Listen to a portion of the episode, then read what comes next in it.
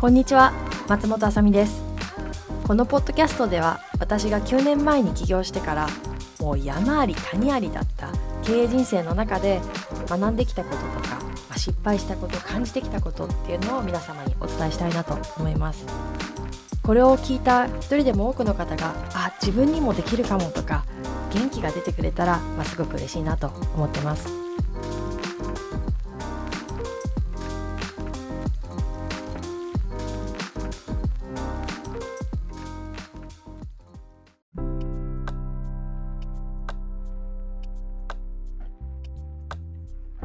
皆さん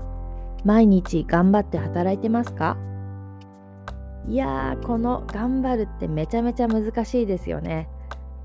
私はここ数年頑張らないことを頑張ってきました。なんかすごく矛盾したあの言い方かと思うんですけれども、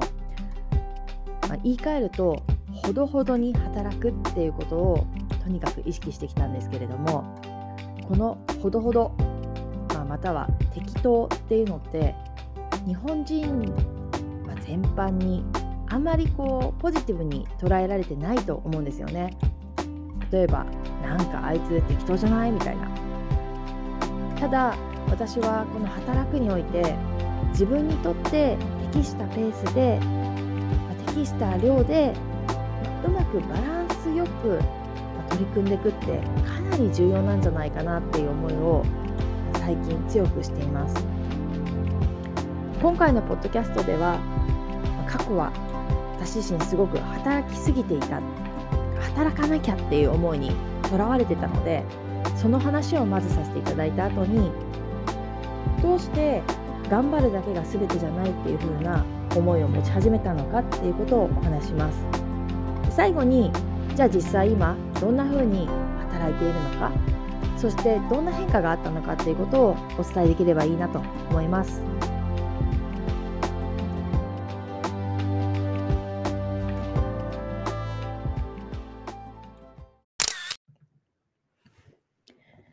まず私自身はずっと頑張れば結果がついてくるってことを長年信じてました。これ自体にあまり違和感感じる人っていないかなと思うんですけど、あ、そうだよね、努力すれば結果があるってよく言うよね、みたいに思うかもしれないんですけれども、ただ、これって裏返すと、頑張らないと結果がついてこないっていう信念でもあったんですよね。だからなんか私はですね、起業してから特になんですけれども、休むことに関する罪悪感っていうのが非常に大きくて、仕事をしていないイコール何かを失ってる仕事をしてたら得られるものを失ってるっていうような意識が本当にあってとにかく休むことができませんでした。まあ、じゃあどのくらい働いてたのって話なんですけれども私が起業したのは9年前でその頃はまだベンチャー企業とかは寝袋を持ってオフィスに泊まり込んでやるのがクールだみたいな、まあ、その考えがちょうど変わり始めてたかどうかっていうような狭間のタイミングだったような気がするので、その当時の人たちの、まあ、頑張ってた人に比べると、足元にも及ばないかなとは思うんですけれども、と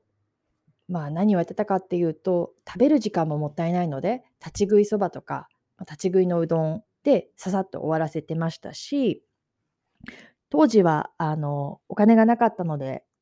実家に住まわせてもらってたんですが、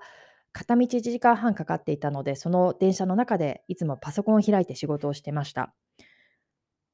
まあ、たまにですね、旅行に行ったりして、こうお休みっていうのを取ってはいたんですけれども、その旅行先でもパソコンを持って行って、まあ、とにかく仕事するし、1、2時間おきにスマホでチェックしたり、場合によってはミーティングに参加してみたいなことをしてました。まあ、究極って言っていいのか分かんないんですけれども、まあ、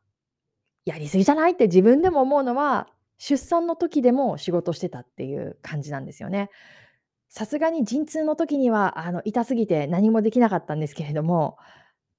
確か1人目の、あの、息子、5年前ぐらいなんですけれども、を産んだ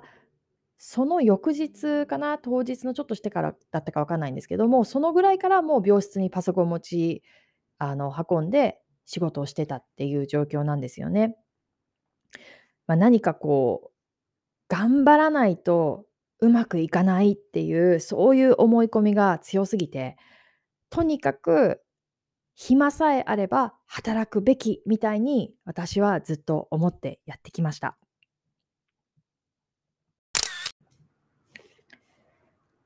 そんな風に、まあ、いわゆる頑張り屋さんみたいな感じで来た私なんですけれども、世の中には自分の努力だけが全てじゃないっていう風に、もう確信する出来事っていうのがありまして、それは何だか何だったかっていうと、コロナ禍に直面したっていうのと、人との出会いです。このコロナに入って、やっぱりもうビジネス環境ってガラリと変わったんですけれども、私たちの会社も相当打撃は受けました。でも、私たち以上に、こう、インバウンドビジネスって言って、外国人観光客を対象にしたビジネスをやってる方々なんていうのは、もっともっと大打撃を受けてたんですよね。まあ、先日そういったビジネスをやってた起業家の人と話してたら、このコロナ禍になってから売上高が9割減だったって言ってました。じゃあ、そういうふうにビジネス環境の変化の中ですごく、まあ、大変な状況にある人と私を比べた時に彼らと私の間で努力の量とか質に差があったなんて到底口が裂けても言えないし全くそんな風には一切思えないんですよね。本当にこれは何て言うのか運というのかもう自分の努力を全然超えたところで起きてることだっていうふうに私は感じました。他にも人との出会いってところでもあ、これ頑張りだけでどうにかなる問題じゃなかったなって思うんですが、あの、私はすごく凸凹な人間で、得意なこともあれば、苦手なこともめちゃくちゃあって、で苦手なことを会社の中でやろうとすると、どうしてもストレスが溜まっちゃったりとか、他の人に勘違いされちゃって、あまり良くなかったんですよね。そんな中でいつも、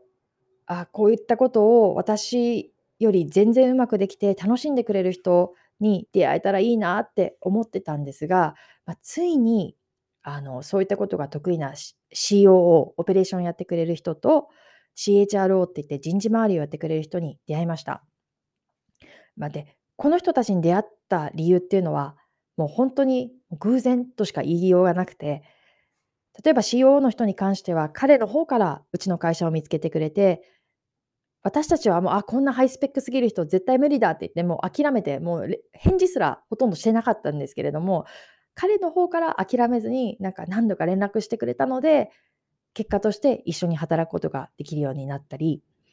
と人事のその専門のあの CHRO に関しては、私はその方とあの新卒で働いた場所が同じだったので、まあ、もちろん面識はあったんですけれども、まあ、長らくずっとコンタクトを取ってなくて、ある時も会社の組織崩壊みたいな状況の中で頭抱えてどうしようってもうもうお先真っ暗だってなってた時にたまたま自分の頭の中で彼女のあの顔と名前がボンってなんか思い浮かんででその直後にいやこの人にもう連絡しなきゃダメだって思って突然その人に連絡をしたって感じなんですよね。そんな感じでなんかこう努力さえすればなんとかなるっていうのは、あ、なんか違うよねっていう風なことが、まあ、腑に落ちたっていう経験をしました。そんな風に時間をかけて、とにかく1分1秒でも働けば結果が出るっていう考え方から変わって、じゃあ実際今どんな状況なのっていうと、私は自分がこう仕事の上でやるべきこととかやりたいことをどれだけ自分のベストな状況でできるかっていうことだけに意識を向けてます。要するに、仕事をするときに自分がどれだけ集中できるのかとか、リラックスした状態でできるのか、あとは、心身ともに健康でこの仕事を続けていけるのかっていうことを、とにかく、あの、まあ、心がけてるというような感じです。具体的にはどんなことっていう話なんですけれども、例えば私は在宅勤務テレワークっていうのをやっておりまして、家で働いてるんですけれども、家で働く上ではこう部屋が散らかってたりとかなんか汚いとどうしても意識が散漫になっちゃうんですよね。だから私にとってあの仕事でいい結果を出すためにはパソコンを1分1秒でも早く開いてとにかく仕事に取り掛かるっていうのじゃなくてやっぱり働き始める前にしっかりと部屋を掃除したりとかきれいにするっていう時間を設けるっていうことも結果として自分がベストな状況で働けるなっていうふうに思ってるので掃除もある意味あの仕事の一部だと思ってます。他にも私は息子と娘と夫がいるんですけれども、やっぱり家族とめちゃくちゃこうハッピーな状況でいるっていうのってすごく大事だなと思っていて、なんかこう家族の間でこうイライラするようなこととかが続いたりとかすると、どうしても仕事をしててもそういうこう感情ってなんか引きずっちゃうんですよね、私は。なんかピリピリしたものの言い方をついついしちゃったりとか、なんかこう、ポジティブに物事を見えなくなっちゃったりとかするんですけれども、そういった意味で私にとって家族との時間を平和に、あの、よく過ごすっていうことも仕事の上でも大事だって思っていて。だから私はですね、家族との時間を大切にするんですけれども、例えば、あの、平日の夜6時以降は絶対にメールは見ないですし、電話もかかってきても基本的に出ません。ミーティングはもちろん入れない。まあ、たまにね、例外的に数ヶ月に1回とか、どうしてもそういう夜の時間にやらなきゃいけないことがあるってこともあるんですけれども、それを除いては基本的にはもう家族との時間は家族との時間、仕事の時間は仕事の時間って割り切ってやったりとか。そうやって働けるだけ働けばいいっていう考え方から自由になってから私はすごく人に対しても寛容な感じになれたんですよね。あの、例えばそれまでもうとにかく自分に厳しすぎた時っていうのは相手に対しても厳しくて、例えばメールの返信がちょっと遅いだけでイライラしちゃったりとか、休む人とかを見てて、なんで頑張れないんだろうなって思ったところが、まあ、正直あったんですよ。でも、こうやっていや人ってそれぞれのペースでそれぞれのほどほどがあるよねって思えて自分もそういう風になってからは他の人がそれぞれのペースで働くことに対して、まあ、一切のあのストレスとかなんかネガティブな感情っていうのを持つことがなくなったんですよ。そういった意味でも多分私と一緒に働いている人たちも働きやすくなったと思うし私自身が何よりも楽になりました。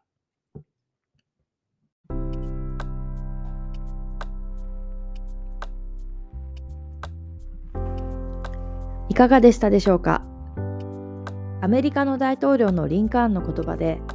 もし8時間木を切る時間を与えられたら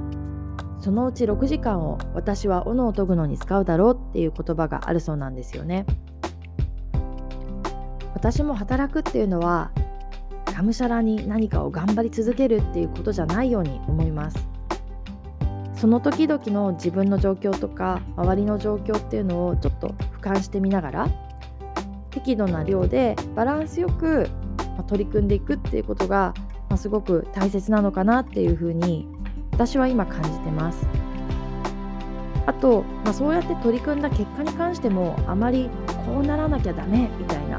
そういう考え方から、まあ、できるだけ自由になろうっていうふうに私自身は心がけていまして例えばこれだけやったんだから売上高はこういう風になるべきとかこれだけ準備したんだから新規事業はこういう風に成功すべきとかなんかそういう風に何か見返りを求めすぎちゃうと窮屈になっちゃうので、まあ、できるだけ、まあ、やった結果っていうのはいつでもそれがベストなんだっていう風に受け入れられるようになりたいなって私自身は思ってます。最後にアーティストの大宮エリーさんの「十和田の冬」という詩を読んで終わりにしたいなと思います。